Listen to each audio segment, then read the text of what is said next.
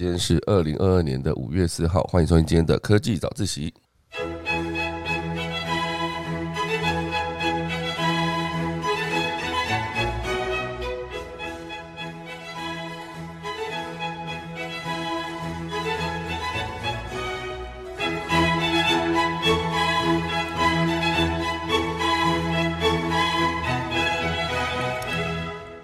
好的，今天科技早起要跟大家聊聊几则消息。第一则是来自苹果的 Apple Car，然后其实 Apple Car 其实已经新闻已经非常久了，always 都是只闻楼梯响，不闻人下来啊。可是现在有传出一个更呃完整的一个消息哦，就是有可能是会由红海来代工制造，售价呢大概就是十万美元起，那就换算成台币大概就三百多万哦，就有可能。主要的目标对手的，大概就是特斯拉。好，那个细节等一下来跟大家分享，就是这辆车它到底会有什么样的方式去做各式各样的跟其他电动车厂的竞争，然后优势又在哪？好，大家来跟大家分享。第二大段呢，会跟大家聊到就是关于 AI 哦。哦，其实刚好我最近在上课的时候，也刚好上到这一块，就是所有的人性都有，比如说种族的歧视啊，或者性别歧视等等。那这一块机器在做 machine learning 机器学习的时候，会不会也刚好也学进去呢？就是这一些歧视。人类怎么做，他就怎么做，哈，就是其实是不是始终来自人性？等下来跟大家分享。第三大段呢，会跟大家聊到就是乐高，和乐高是一个我非常喜欢玩的一个游戏，哈，有诶有诶玩具应该这样讲，哈，所以他现在推出了一个儿童版的元宇宙，哈，希望可以做更好的整合。等下我们就准备钟声过后就要开始今天的科技早自习喽。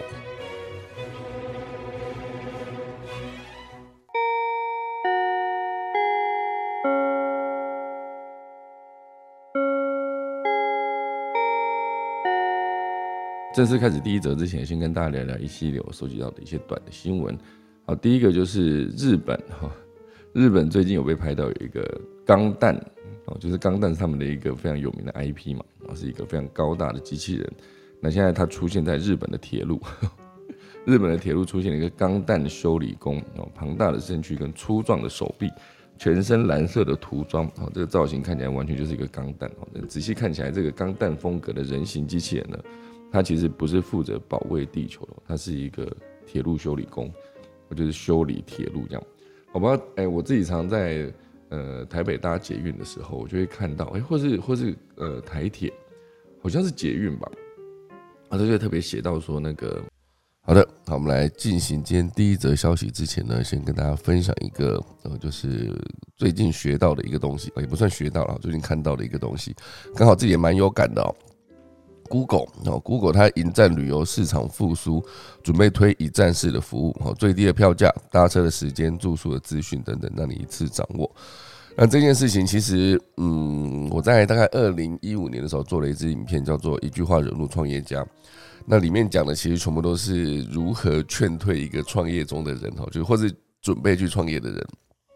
讲了非常多的现实的状况，很恐怖的事实，这样，那就是为了把一些那个呃无知天真的想创业的人打醒哦。当然，很多时候，呃，在创业过程中，如果你没有你发现没有半个人在笑你的话，那其实不能算是梦想嘛。可是有些时候你讲出来的时候，那真的是只是呃透露出很多的创业的人他其实没有想清楚嘛。哦，就是你想要做什么什么样的服务，你要做一个产品，可是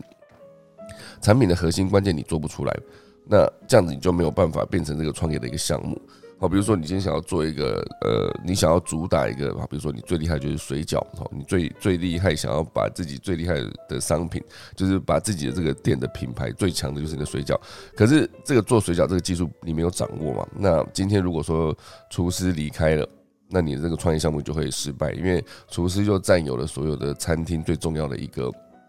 一个一个呃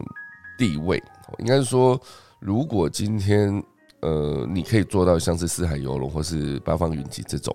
哦，就是可以有一个 SOP，把所有东西就是只要你有商品哦，只要你有原材料，你可以把它让所有门店的人去组装起来。比如说，把那个呃锅贴的线装进锅贴的那个皮里面哦，类似这样子，那它其实还是可以做生产。可是重点就是必须掌握这个核心的关键。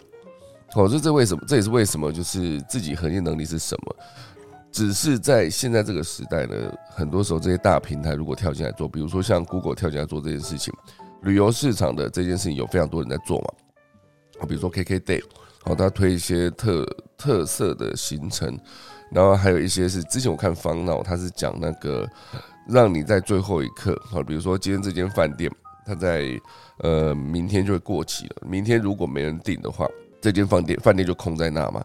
就就它就浪费掉了。所以方闹主要就是串接这一种，就是在呃这一些饭店最后一刻。告诉你说，哎，我现在就是有这个房间，如果你要的话，你可以找到想住的人，然后去做一个媒合，让这一些人可以用很低的价格去住到这个饭店里面。那当然，这对饭店也有好处嘛，就是你饭店如果空在那边一天就是一天，可是你的薪水、人人员的成本还是得照付。好，所以像这件事情，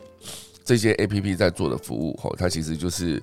针对某一个环节去把服务做到最好，可是当然，当 Google 跳进来做的时候，它其实当场就会变变成你的竞争对手嘛。像以前，如果你在做地图，像 Google 还没进来之前，你在做地图或者在做导航，像之前的那个。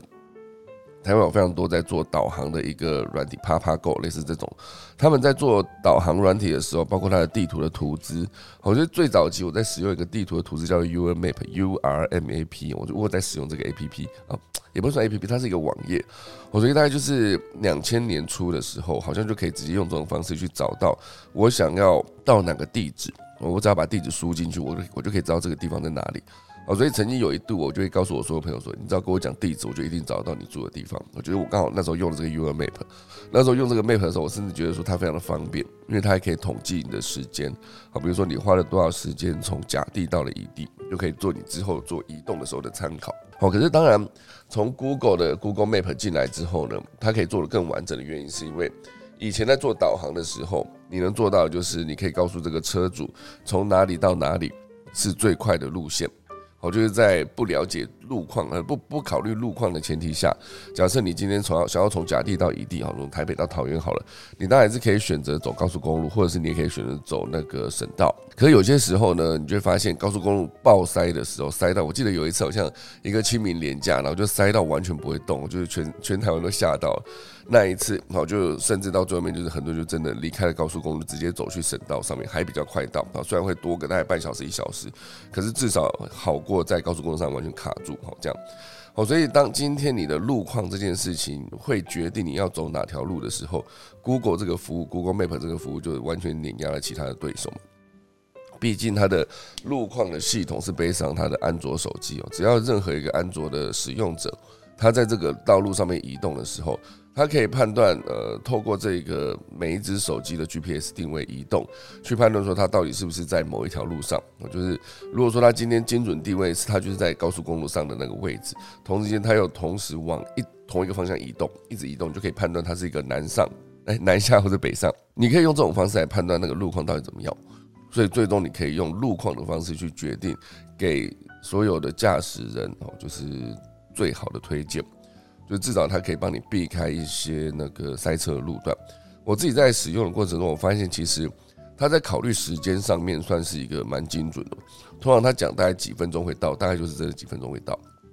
它就是把一些路况塞车的部分，或是它只有稍微塞，稍微塞，它就是会稍微呃晚一点点到，可是大概的时间就是在它的掌握之中。哦，所以类似这样子的服务，当 Google 这种大品牌跳进来做的时候。或者是你之前想要做一个社群服务，像是呃 Facebook 这种跳进来做之后，它的服务跟你做的是一样的，那你就会面临强大的竞争。像是之前的那个 Snapchat，然后就是一个月后积分的一个现实动态这个概念，当初就是 Facebook 觉得，哎，这一个新创公司蛮强大的，如果不赶快趁它小的时候把它买起来，以后长大以后应该会严重威胁到 Facebook，所以就出了高价想要买 Snapchat。当然，Snapchat 创办人是很有骨气，就是拒绝这个非常非常高价的一个收购，然后所以最终现在 Facebook 跟 IG 就开始。呃，使用了现实动态这个服务，尤其是 IG，它在现实动态服务这件事情上整合的越来越好。好，所以当巨头开始做一些大事的时候，那包括像现在 IG 也推出了 Reels，好，就是类似 TikTok 上面那种短影音哦，满版全荧幕，直接高清做切换。好，这件事情其实，在 Google 上面，应该应该说在 Facebook 上面，它整个集团它都可以直接把 Snapchat 当初的一个服务的项目，直接变成自己的一个项目。所以面临大的竞争的时候，比较小。小的呃对手可能就得想到因应之道，看你是要走到更特色的行程呢，还是你有什么最强大的竞争力？那比如说一样是旅游市场，你硬生生就是可以拿到更优惠的价格，或是创造出更有体验感的这种行程。那那一种当然就是有办法变成你自己无可取代的特色。好，所以像这则新闻，它写的就是 Google 迎战。旅游市场复苏，推一站式的服务，所以最低票价、搭车时间、住宿资讯，全部都在它的。严格说起来，以前这些事情本来就可以在它 Google Map 上面完成嘛。你在 Google Map 上面找任何一个，你打旅馆或者找饭店，其实它还是可以告诉你说，附近比较近的饭店大概几公里、几公里有一间，几公里、几公里有一是最近的，然后几公里、几公里是算是一个你移动大概要多久，可能是走路，可能是开车等等，全部都可以整合在 Google Map 这个服务。哦，所以像最早最早那时候，好像有提过是爱平网哦，台湾之前有一个非常强大的一个呃，关于现在啦，现在它当然就是在 Google Map 上面全部都可以看得到，我就是结合呃 LBS 就是在地的定位的这一个服务，还有告诉你说每一家餐厅的评价，评价当然也是用星级平等的，就。一到五星的，就是现在大家非常习惯的平等这种一到五星，然后还可以写下你的文字的评论。哦，所以像这些东西，当初就是 Google 跟爱平网本来要谈合作，哦，后来严格说起来是整晚庞体的这种感觉，所以爱平网就面临了这个庞大的竞争，所以就非常的吃力。哦，那当然，这整件事情现阶段会在会不会在旅游服务市场上面再重来一次哦？因为现阶段这一个 Google 的旅游市场这件事情，它真的有整合强大的地图的服务，然后还有它的搜寻其实之前我自己在做搜寻的时候，我也使用了那个呃 Bing 哈，Bing 好像就是微软嘛，微软的 Bing 还是雅虎雅虎的搜寻，哦，或是各式各样的搜寻网站，到最后你会发现，我比较习惯的还是 Google 的搜寻了，因为它确实是找的也比较快，然后资讯也比较足。哦，所以最终当大家都开始选择了 Google 这个服务的时候，会不会连包括像 Agoda 啦、Hotels.com 啊这种，全部都会变成跑出一个 Google 这个旅游市场做一个竞争对手的一个可能性？哦，这只是可能性啦。当然，我觉得 Hotels.com 跟那个 Agoda 啊，或者是 TripAdvisor 这些，他们在做旅游这个市场算是已经深耕蛮久了，他们的优势绝对还是存在的。只是当今天 Google 跳下来做的时候，挟着它庞大的资源跟它的既有的应用服务。甚至还包含它的，我刚刚讲的所有的安卓用户在做使用这件事情，它其实可以做得更完整，可以更快速的有一个 feedback，对于所有的你想要搜寻行程这件事情来说是非常有帮助的。所以我觉得看到这则消息，会觉得会不会其他的比较小的品牌的服务，不管是旅游的，还是订饭店的，还是订车票、订机票等等，现在好像都可以在 Google 上面完成。它甚至不用直接进到某个网页，搜寻结果之后，它就可以直接有一个页面让你直接做订票。这种概念，哦，所以我觉得真的，呃，不胜枚举的可能很多会被取代。像之前有一个比价网，我就是呃，它可以告诉你说，每一个网网站上面针对同一个商品。好，假设我今天想要买一个两呃两 T 的行动硬碟，然后是 Type C 的，它就会告诉你说，在这个地方购买，Momo 上面是多少钱，在 PC 用上面是多少钱，然后在那个呃成品购物底下是多少钱。啊，很多时候你就可以比较出一个价格，说哦，原来 Momo 那边比较便宜，还是那个雅虎购物或者是 P PC 用购物比较便宜，你就可以找到最便宜的地方，然后去做下单。可是这件事情呢，在 Google 上面其实也是可以完成的。因为毕竟在做搜寻，它其实结果来说是一样的，它其实还是可以把这些资料，比如说在某一个网站上面，它这个硬碟要多少钱，它可以是把它写的很清楚。好，所以我觉得每次看到这种巨头进来某个领域的时候，就会造成这个。该领域一个非常大的一个震荡，某种程度上来说，这是个好事吗？还是因为竞争会带来进步嘛？最终获益的会是消费者，除非这个竞争到最后面是已经完全垄断了哈。像如果说 Google 现在是完全垄断了这个搜寻市场，它今天可以决定所有搜寻结果的排名，就是用它自己的演算法去给排名，那它就掌握了一切嘛。那毕竟它就可以决定要给你这个搜寻的人的这个观众。这个使用者他可以决定你要看什么，哦，这其实有点严重。好，这就是今天第一大段开始之前聊到的 Google，它目前为止即将推出的这个旅游整合服务。那第一大段，好，现在讲第一大段 Apple Car，Apple Car 这件事情呢，其实之前这已经讲很久了哈。如果说今天 Apple Car 有一些新的新闻，哦，往往就是会有一些那个叫什么，呃，爆料者。啊其实我记得很早以前我就已经有看到，就是 Apple Car 的渲染图，然后就是一个非常流线的，它的轮子也是整颗圆圆球状哦，它甚至不是一个轮胎的一个形状，它是一个圆球一整颗球，所以那个渲染图里面的渲染影片，它就可以让 Apple Car 在移动的时候是往前开嘛，可是它开到停车位路边停车的时候，它是可以直接把那个轮子转向，然后直接停进去，就不用再倒车回。回正等等，不需要，他就直接把整个车子开到那一个呃停车格旁边，然后直接停进去。它概率会有点像是少林足球在最后一段 在停车的时候，那就是一个武功直接把车子推进去那种感觉，平平的推进去。好，所以这件事情当然就是一个呃，很多人就提到说，之后这一辆车呢，它有没有可能就是直接拿 iPhone 当钥匙？哦，就是之前我有提过啦，很多在做车子的品牌，像大陆有一些做车子的，比如说像呃未来汽车，好像他们的哦小鹏汽车等等，他们都其实开始转向要做自己的手机。我觉得做呃很多在做手机的跑去做车子，比如说那时候的小米在做小米汽车，苹果也被传说要做 Apple Car，那很多已经在做电动车，它就是回过头来要做手机，像是未来汽车要做未来的手机，然后小鹏汽车要做小鹏的手机等等，他们做的就是一个方式，就是把手机当做一个钥匙的概念。当然，这钥匙不是说它真的插进去转的，不是，就是这个算是一个跟这辆车子的资料互传的一个互动的一个入口。你可以用直接用 iPhone 这个，算是在如果你有一只 iPhone，你上车的时候可以直接把它固定在某个位置，直接放着后，放上去之后，你的所有的荧幕啊，你的车子或是你的个人专属化的设定，完全就是整合在这一个你把手机放在那边的这个这一个动作上面，或者包括你需不需要调你的椅子的前后啊，你的后照镜哦，你呃车子内部的后照镜跟车子外部的后照镜，它全部都是可以直接有个刻字化的，就是现在很多高。高规格、高价的车子其实都有一个就是一二三号的设定嘛。你直接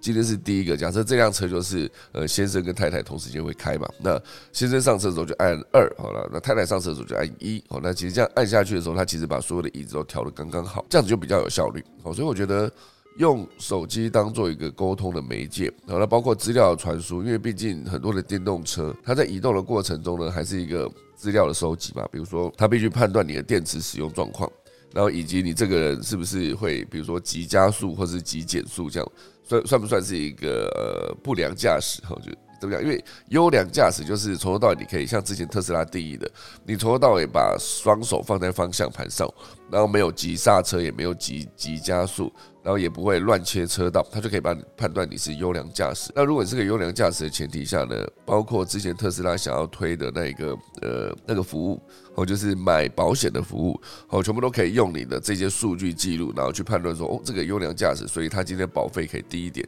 可是依然享有一样高的保额。哦，可是如果说今天你那个记录下来是一个哇塞，就是乱开乱乱切车道，然后乱加速、乱堵别人这样子的状况，那你可能就是。被判断成，甚至你从头到尾都是没有说两只手都放在方向盘上，那他可能就是必须让你用比较贵的保险费去买到一样的保险。所以我觉得所有的资讯的传输、资料的传输都是需要透过手机。那包括你用手机去联网，去带来车子的联网，就是这是更简单的一个方式。资料透过手机的记录跟传输，联网甚至可以直接透过手机。哦，所以直接一上车的时候，反正你带着这个手机就可以直接。解锁车上的所有的服务，哦，那也有可能以后就是直接用 Apple Watch 直接到车子旁边，然后就可以直接把车门打开，类似这样。甚至远端在做遥控这件事情，其实也是办得到的。就是以前常常在，比如说天气很热的时候，那你车子停在户外嘛，就很热，那你一定要把那个车子的车窗先打开来降温，降温之后再再去坐那辆车，不然你刚上车的时候会非常非常的热。哦，所以这我好像之前也讲过了，就是可以用一种方式，就是把那个车子的前门，哦，应该说前窗打开哦。假设你现在正正驾驶那个位置，然后你把副驾驶的窗户打开，然后你在正驾驶那个位置的车门外面，哦，就是开关车门十次。你就可以直接把那个热空气透过这个挤压的方式，直接把它排到外面去，直接实测好像直接降两三度，非常快速的降温了。可是，当今天这一切在智慧联网的车子上面来看，以后就是你如果要去做这辆车，它可以提前帮你开好冷气，甚至特斯拉可以直接开到你的面前，所以你一上车的状况就是它可以直接让你有一个舒适的气温，而不再是一上车会非常非常热飙汗，然后你得开一段，然后有把所有的窗户。降下来，然后在开的过程中还要再同时把冷气开到最强，才可以有这个舒适的驾驶环境哦。所以我觉得以后所有的车子连上网这件事情，全部都会有手机去做一个串接。那这件事情 Apple 一定做得更完整，因为毕竟它已经在做这件事情了。之前是所有的，不管你是不是 Apple Car，它其实只要你有一个呃 Car Play 哦，就是你可以直接把有支援 Car Play 的车子。直接去连上你的 iPhone，哦可能可以透过一条线，可能可以透过一个蓝牙，那你就可以直接把那个荧幕整合在，应该说把你手机的荧幕放大到你的车用的那个荧幕哦。所以以这个荧幕这样来看，它当然就可以做所有的控制嘛，这样就会比以前方便很多。哦，早些年在做手机跟车子的串联的时候，就你还是可以用蓝牙去播音乐，就仅止于播音乐，因为毕竟你没有直没有办法直接把那个荧幕变成一个手机投影上去那个荧幕。我觉得你的车上有一个荧幕，它显然会比车子的，呃，显然会比你的手机的荧幕还要大嘛。那你今天想要把你手机的画面投上去，它就必须要有一个中间这个串接。那这件事情以后如果是 Apple Car 出来之后，你要做串接其实非常简单，因为其实你车子上，你人上车的时候，你的手机放在固定的位置，它就可以直接把那个荧幕变成一个操作的过程。你真的可以直接。有一个荧幕，它可能就是一个超大的 iPad 的概念，所有的设定都是跟着你这一个使用者的，你可以直接在做上面做各式各样的操作，也可以直接点 YouTube，直接点 Netflix 等等，只要你有连得上网哦。所以我觉得这一个呃有一个爆料者哦，再回到这则消息，Apple Car 啊，它通常都是会有爆料者出来，它叫做呃 Leaks Apple Pro 哦，这个爆料者他会表示。哦，Apple Car 这个研发项目叫做 Project Titan，它其实已经是讲很久了。Project Titan，哦，只是这件事情最近突然被再次翻炒变红。这次是因为原本就是讲 Project Titan 这个是各项目的研发人员在缩减，而且原本有讲说要跟 Toyota 合作，或者是跟 Lexus，或是等等其他的 Kia 哦，Hyundai 直接做出一个合合作伙伴关系。后来呢，就变成说会改成委托长期合作的 iPhone 代工伙伴红海来组装 Apple Car。哦，所以组装车子跟组装手机这件事情上，它到底有没有办法有一个这么完整的、快速的过渡过去？就我今天组一只手机，跟我组一辆车，你要考虑的呃一体组装的方式，可能你在车上面，毕竟在车子在移动过程中，它有各式各样的路况得要去面对嘛，它就不会像是一个手机。假设你今天手机人拿着，再怎么样，它顶多就是摔在地上，仅此而已哦。可是如果说你今天是一个车子，你在做所有的线跟所有的呃配件啊，所有在做整合跟把所有配件装在车子上面这件事情来说，它应该是。更复杂一些，因为对我来说，做一辆车子就像你做一个电动车哦。原本你手机可以有个电池，可如果说你今天买一个电池放在车子上面，那你就必须考虑这个车子在移动过程中这些震动哦，这些高频低频的震动，它对这个电池到底会不会有伤害哦？如果有的话，那个车车子上面有电池就变得非常的危险哦。所以我觉得。呃，这则消息大致提到说，Apple Car 会在二零二五年发布，那就是至今大概三年后，而且是锁定高阶电动车的市场。但实际上市的时间可能会不同于发布跟量产的时间，而且业内人士大概透露价格，就是 Apple Car 大概是十万美元，差不多是二十九二九五万两百九十五万台币左右。然后的一个高阶电动车市场，主要的竞争对手当然就是特斯拉的 Model S 哦，所以未来呢也不打算推出其他的平价电动车款，好，所以接下来的那个 Apple 的 Car 它会不会也是一个就像做 Apple iPhone 一样，早期做 iPhone 它其实是不做其他的规格，就一个 iPhone 三就一个 iPhone 三 i p h o n e 四就 iPhone 四那时候，对，后来就是 iPhone 四变成 iPhone 四 S，它也算是一个迭代升级版本。后来好像到了 iPhone 五还是 iPhone 六的时候，就出了其他更大的版，比如说那时候我就买了 iPhone 六 Plus，哦，就是一个荧幕更大的一个版本。哦，所以这一种呃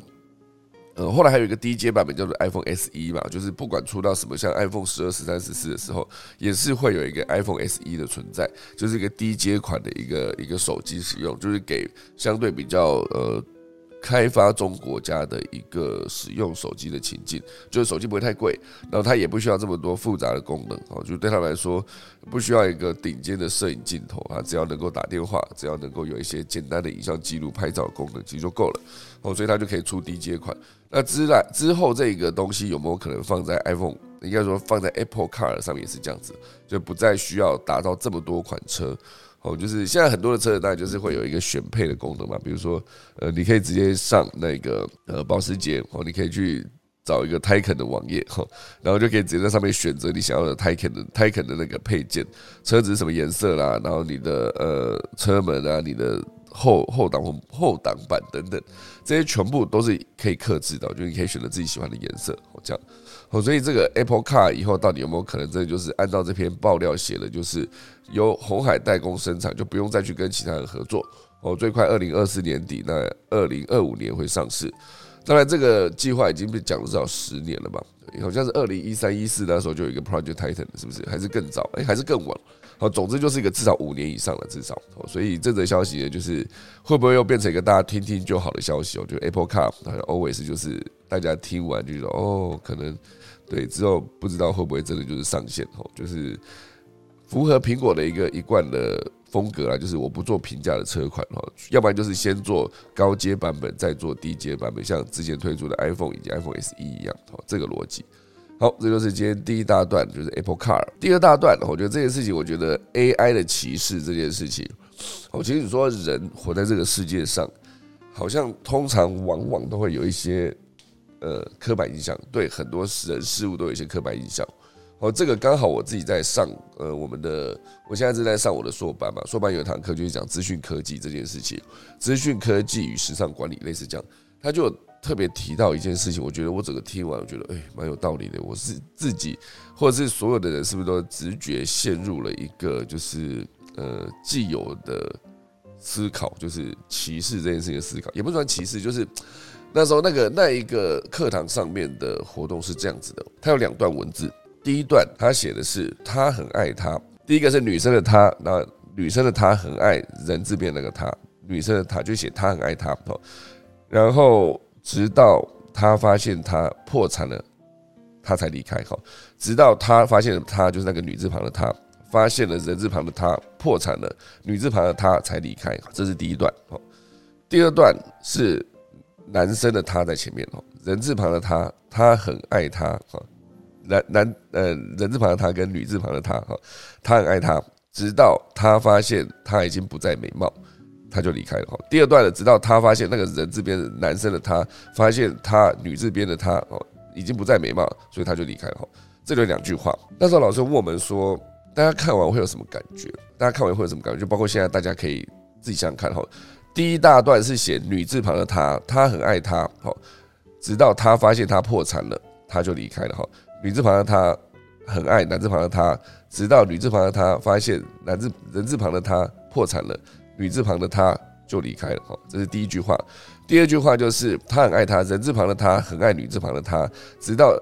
呃人字旁的他发现女字旁的他不再美貌了，人字旁的他就离开了。这两句话大家听完后会什么感觉？那时候我们班的同学马上就是哦，现实。第一大段就是哦，就是爱钱哦，这个就是爱钱。然后第二大段就是哦，你看男生就是就是一直以来都是喜欢吃假 UK 哈，这种感觉。完全讨论一大段之后，老师告诉我们一个重点，就是这个他跟他只要中间有个很爱，大家想到的画面，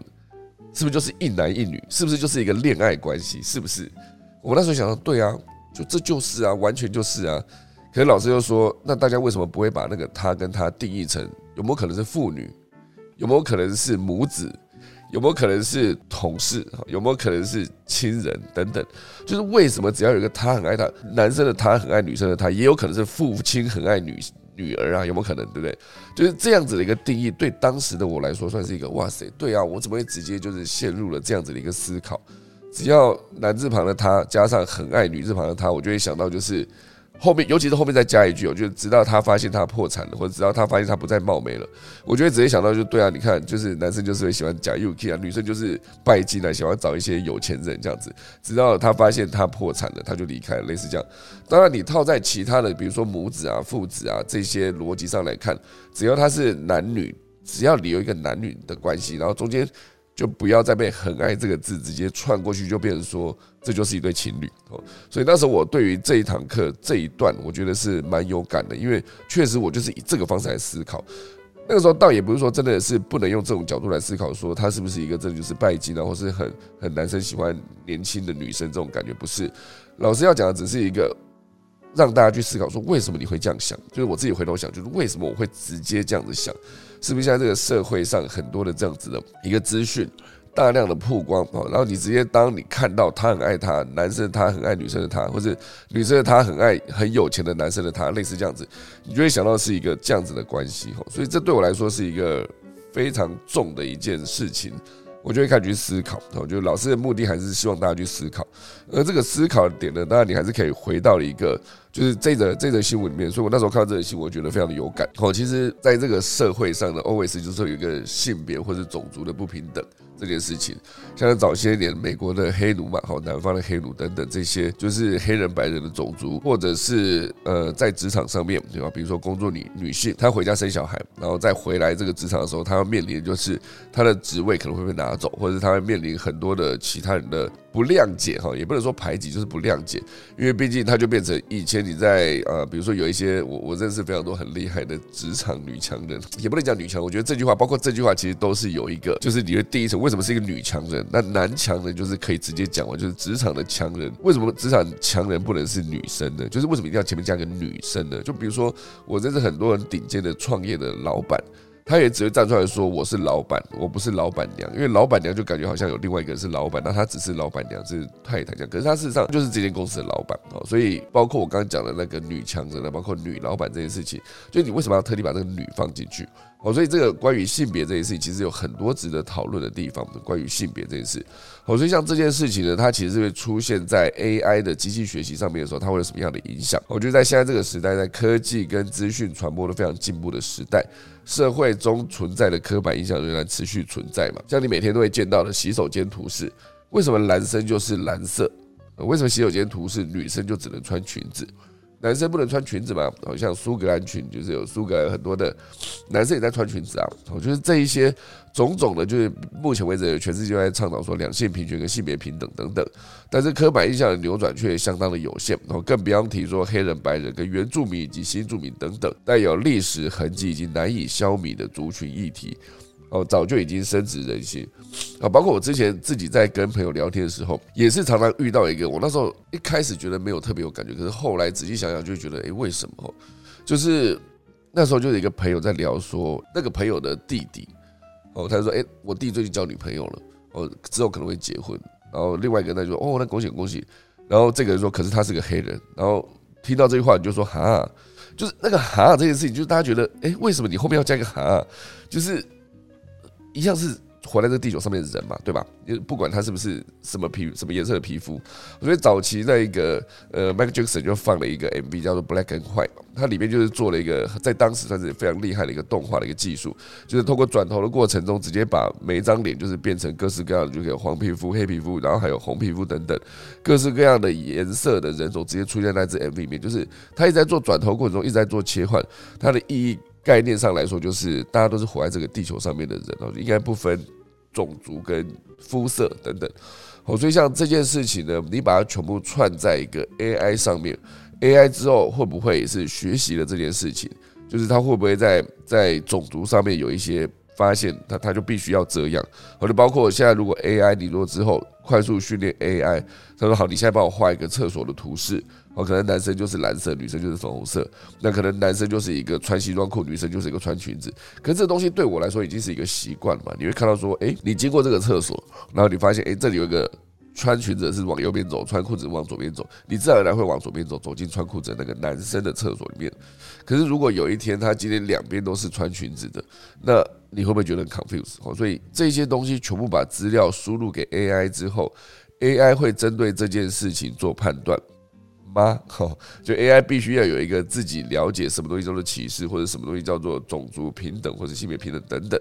或者包括我们当天在这堂课，其实我在上资讯科技以及以及时尚管理这一堂课里面呢，其实包括我们有一个就班上，我们班上有一个华航的前座舱长，非常酷的一个职业哈，他就直接讲说，现阶段的华航的机上广播，因为大家去思考一下机上广播第一句话是什么。是永远都是 ladies and gentlemen，对吧？我昨天坐飞机回来，然后就从那个基本坐飞机回来，我坐的是丽荣，丽荣的开头的第一句还是一样 ladies and gentlemen，我就是女士们、先生们，呃，我们等一下即将从哪里起飞，然后请大家什么之类，他就开始讲这个，第一句就是 ladies and gentlemen，哦，可是那一天我们在上信，呃，就是时尚科技这件事情的时候，我们的那个华航的前座舱长他就告诉全班同学说，现在好像华航已经把那一句话直接改成 all passengers，就是。所有旅客们，然后才开始讲后面的事情，就告诉你说，我们即将从哪里起飞，即将在几几多久呃几分钟之后会抵达哪里，然后请大家就是注意机上的安全，然后不要就是呃呃什么呃安全带指示灯熄灭之前就不要离开位置之类的哈，类似这样子。可是前面已经不再是 ladies and gentlemen，直接是讲 all passengers，就更简单哈。因为讲 ladies and gentlemen 的时候，会不会以前有人就想说，哎，那我是所所谓的第三性啊？那你为什么不不欢迎我呢？我就是 ladies and gentlemen 之外，我还有个第三性怎么办哈？可如果说今天是 all passengers 的时候，就很简单，哎，所有人不管你的种族，不管你的性别，不管你的各式各样的。不同，你全部都是对这间航空公司就是一个乘客，好，所以 all passengers 逻辑上来说是这样，好，好，所以我们再回到这则消息，讲说 AI 哦，AI 如何影响，就是去如何如何去判断那个社会歧视这件事情。我这边就直接写哦，从 AI 识别看社会歧视，从二零二二年的二月开始哦，俄罗斯跟乌克兰战争已经开打超过哦，已经超过一个月了，已经超过快两个月了哈，二月二十二、三月二十二、四月二十二，哦，已经两个多月嘞。这两个半月了啊，所以各国都以不同的方式对乌克兰伸出援手，但这其中却埋藏了浓浓厚的种族歧视的意味。像是欧洲国家对乌克兰的难民积极友善，但对于非洲或亚洲的乌克兰留学生，则不愿意提供更多的帮忙。哦，认为只应提供同为白人的乌克兰人哦更多的协助。哦，就是还是会有一个，就是你的种族是你是白人哦，类似这样，你就可以。会得到更多的帮助啊！如果不是就不行哈。所以除了种族歧视，关于性别的议题也层出不穷。所以包括 Yes 一二三求职网在二零二二年三月公布了一个职场女力崛起与工作甘苦谈的调查。女力崛起啊，女生女力气的力哈，就是结果发现，即使自己认为竞争力不输男性。仍然有五十七点七趴的女性劳工觉得职场性别歧视非常的严重，而且有六十九趴啊，六十九点一趴的人透露曾经遇过与男性同仁同工不同酬的状况，比例非常的高哈。一个是职场性别歧视将近六成女性劳工这样觉得，那同工不同酬这件事情百分之七十曾经遇过。企业女主管的比例占一半以上的也只有百分之十四点二，所以非常的低。大家去思考一下，就是我看到这件事情的时候，我会直觉想到一个画面，就是在《复仇者联盟》的第四集，第四集最后面在大战的过程中，就是呃，就是一样受到呃复仇者联盟这一半受到对方的大军攻击的时候，包括那个蜘蛛人他跑来跑去，然后就快要被。快要被打趴的时候，就出现了一整排的女性的角色，里面就带头就是惊奇队长啊，然后小辣椒的女生的钢铁人啊，然后还有那个瓦干达的那个战士啊，然后还有呃绯红女巫啦，然后还有一个那个那个绿色的跟蓝色的人，一时间忘记名字，全部都是一整排的女生，他们就出现这样子，所以那一个画面对很多人来说也是一个，对我来说应该说对我来说是一个印印象非常深刻的一个画面，就是。这一群人还是非常的厉害的哦，就是不会因为她是女生，包括你看机器队长，他最后面在出来的时候，就出来那一刹那，就直接把那个呃空中支援那一个太空船直接毁掉，类似这样子。所以对我来说呢，那一个画面，呃，就是复仇者联盟第四集的那一个一整排的女性英雄角色集合，然后往前去做战斗这个动作，算是一个可能也是。这整个剧组哦，想要去表达一个这种女力崛起的这种感觉哦，所以呢，你就再回到这篇新闻，他写说，想象一下，将呃上面两个近期的典型歧视案例跟 AI 辨识结合，如果欧洲国家用 AI 辨识来审核想要获得救援的乌克兰人，但身为亚洲。人的你却无法被辨识，无法拥有被庇护的资格。又或者假设企业使用 AI 机器人做初步的履历筛选，AI 会直接判断身为女性的你被扣分、被淘汰。你能接受这种大数据得出的公平正公正的结果吗？这严格说起来，它不是很公平公正哦。就是当我们现阶段的状况，就是同工不同酬的。比例可能高达百分之七十，将近了六十九点一的人透露曾经是同工不同酬。那这一个资讯，当你在教 AI 的时候，AI 会不会就觉得这是个常态？他以后就是女生，她就是相对就比给你比较低的薪水，那男生就是一样维持比较高的薪水。这个东西在交给 AI 的时候，AI 自己会去判断嘛？所以以后 AI 拿到各式各样的资料，它全部都会变成它做决决定的一个一个资讯判断的来源。哦，所以这底下就有在写到，说是 AI 不够智慧呢，还是人类本身就不够周全？哦，所以这还有另外一个案例，就是说数年前阿马逊就发生过类似的案例。哦，他为了协助 HR，就是他们的人资部门节省审阅履历的大量工作，在二零一四年呢就开始组织 AI 机器学习团队，开发了一个所谓的履历筛检功能。然而一年后，团队却发现 AI 独独针对女性的履历会扣分。原因是亚马逊过去十年都是以聘用男性为主，所以女性资料内容的缺失会造成机器学习后误判。最终哦，亚马逊发现无法确保这种无法杜绝这样子的偏差，最终只能放弃这个计划。哦，所以现在很多人去思考说，AI 在做辨识的时候，有一些单纯的辨识是简单的，比如说你在上下班打卡的时候，或是你在停车场，现在很多停车场已经是改成车牌辨识了，也就是你进场的时候，你拿一个卡，然后你就直接拿着这个卡去缴钱，然后缴完钱之后，然后再把那个卡还给那台机器才出得去嘛，它就比较浪费时间。哦，现在都改车牌辨识，就是一开到那边，然后他就开始辨识你的车牌是什么，然后辨识完之后，他就把那个呃。挡住的那个杆子升起来，就可以把车开进停车场。然后你要离开之前，你也是直接去停车场去按你的车号，然后就可以直接缴钱嘛。缴完钱之后，就可以直接呃车牌辨识，直接离场。哦，这其实也算是一个相对比较简单。你去辨识车牌，它没有没有任何的所谓的立场哦，就是它不会跟你评分说什么呃哪哪一种车子是比较好，哪种车子比较不好，不会不是这样子。可如果说你今天是把它拿来判断所谓的 HR 去判断什么人值得你这间公司使用。那他就会刚讲的那个偏差，哦，所以很多人就开始说，我们是不是该去错怪，我们是不是该去怪这 AI，说你根本不够聪明啊？你为什么呃，在我们现在这个世界啊，是这个时代，然后你依然是维持一个就是严重的性别歧视等等，哦，所以是不是应该去批评 AI 不够聪明哦？还是 AI 的错误其实根本就是来自人类提供的教育？因为最早期的人工智慧单纯以电脑程式去模拟人类的思想跟行为。后来发现呢，误差值很大哦，于是于是就渐渐从机器学习哦，人类协助 AI 截取资料特征，最后演进到了深度学习。我觉得 AI 自己从资料中截取特征，但是不管学习的方式如何改变，上面提供的所有案例，我们都会发现一切的源头都在于人类给 AI 学习的资料，本来资料就有缺少或者不够周全，最终我们就会把这种歧视的这个视角直接传递给 AI。就导致 AI 学习的偏差，然后所谓的公正客观呢，就变成一个口号喊喊而已吼。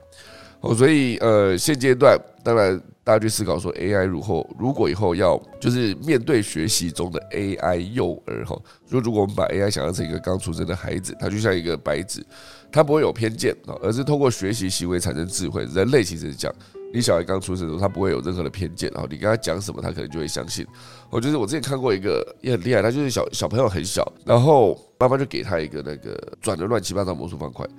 然后他就告诉这个小孩说：“哎，这个魔术方块就是你大概转一转，它就可以转成每一面都一样的颜色。”那小孩子听完觉得：“哦，它可以转成一样颜色。”他开始转，转了一整个下午，非常的认真，哎，真的把它转成一个每一面同样颜色。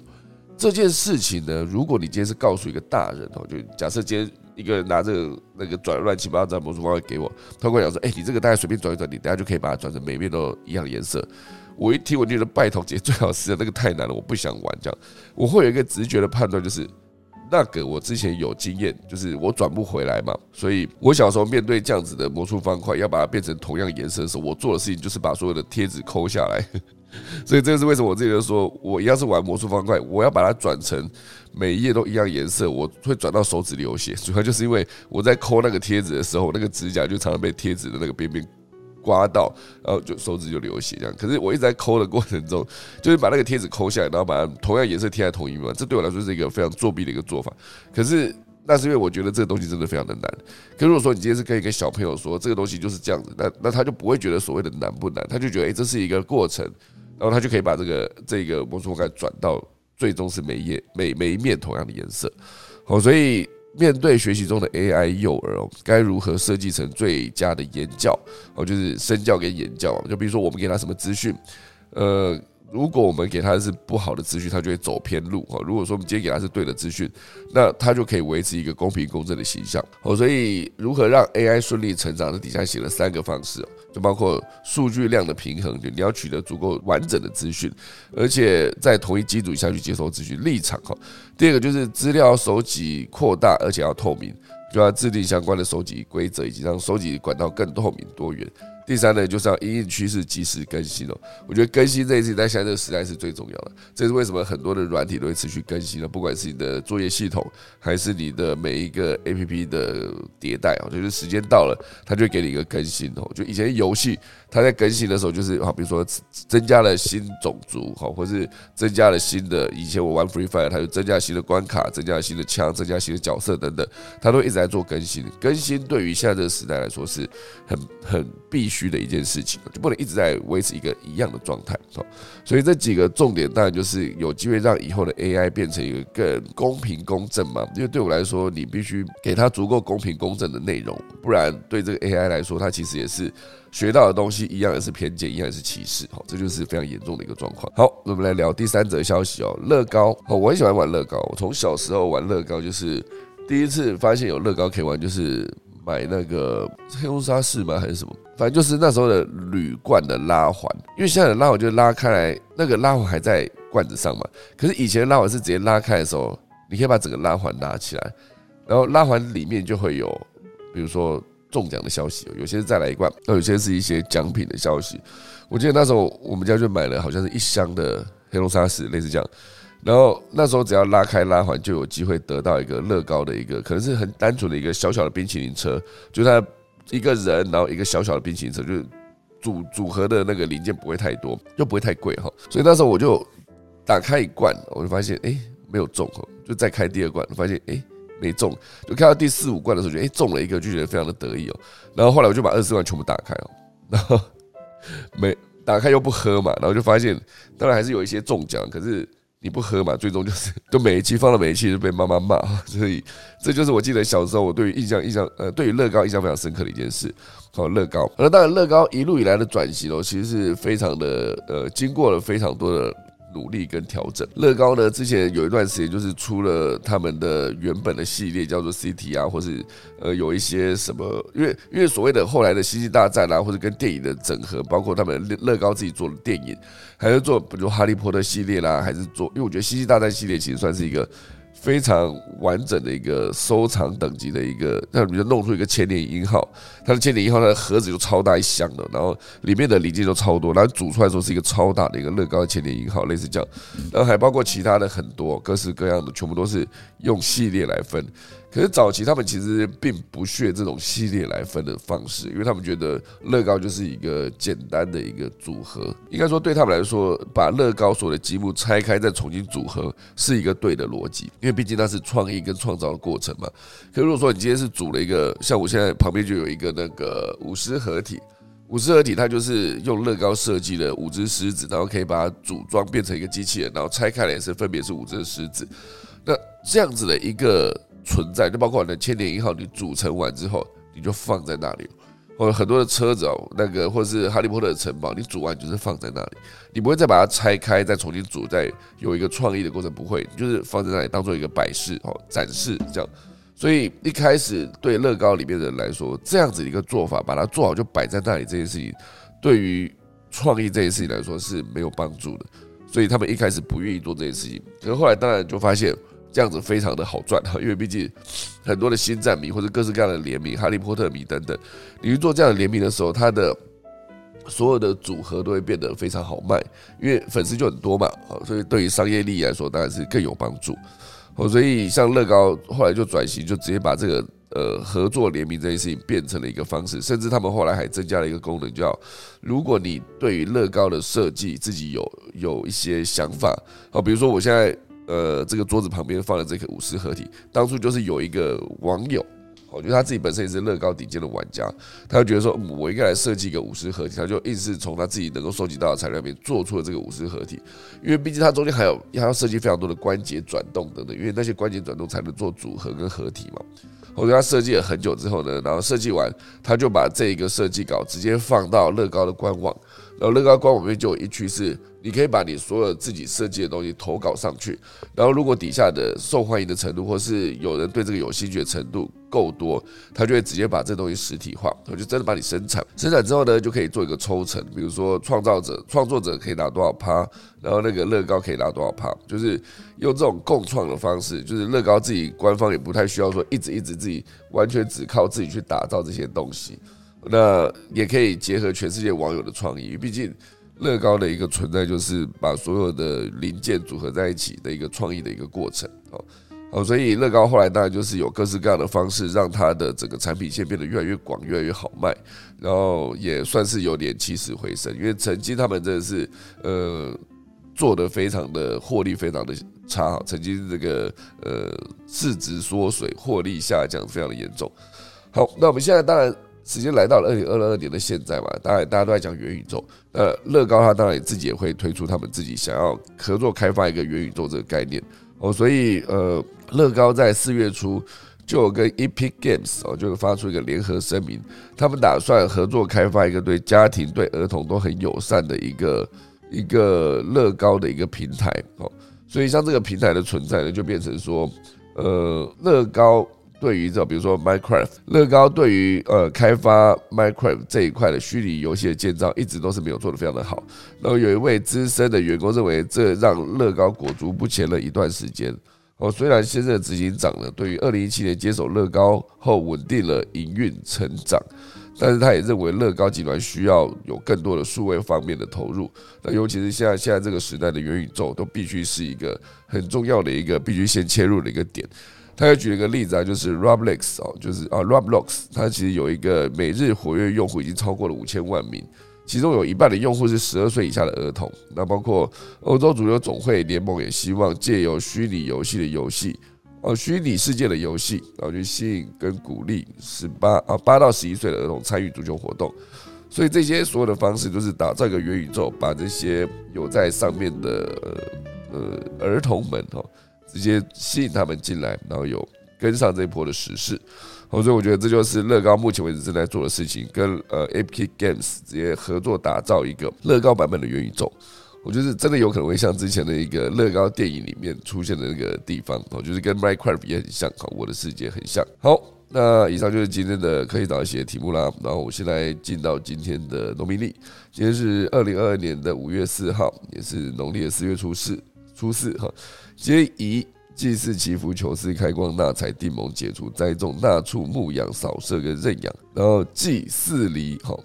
四离就是日子呃四绝四离为阴阳五行分判之日，除破屋坏环平治道土外，仪式少取哦，所以今天仪式少取哈，即便他的仪式蛮多的，可是他的祭是四离哈，就跟呃资讯总分享给大家。好，那我就先来打下个钟喽。